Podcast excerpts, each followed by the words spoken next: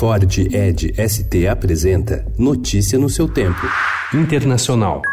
And today the House takes the next step forward as we establish the procedures for open hearings conducted by the House Intelligence Committee so that the public can see the facts for themselves. A Câmara dos Deputados dos Estados Unidos aprovou ontem, por 232 votos a 196, as regras para a abertura formal do inquérito de impeachment contra o presidente Donald Trump, oficializando a investigação. Com isso, a partir de agora, as testemunhas serão ouvidas no plenário, o conteúdo do processo será público e com etapas detalhadas. Um advogado de Trump poderá acompanhar o processo. Os incêndios na Califórnia intensificaram-se ontem em consequência da força dos ventos que atingem a costa do estado. Os novos focos surgiram nos arredores de Los Angeles e os prejuízos já chegam a 25 bilhões de dólares. Depois de uma semana de violentos protestos no Iraque, o presidente Barham Saleh defendeu ontem a realização de eleições antecipadas. Ele também assegurou que o primeiro-ministro Adel Abdelmadi está disposto a renunciar se houver um acordo entre as forças políticas para evitar um vazio de poder.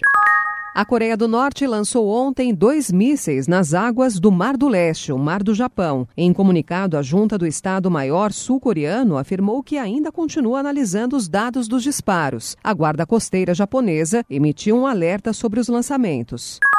O ex-general Benny Gantz, que comanda o Partido Azul e Branco e é opositor do premier Benjamin Netanyahu, protagonizou ontem um momento raro na política israelense do lado de quatro líderes da lista árabe unida. Eles se reuniram para discutir uma aliança para formar um novo governo em Israel.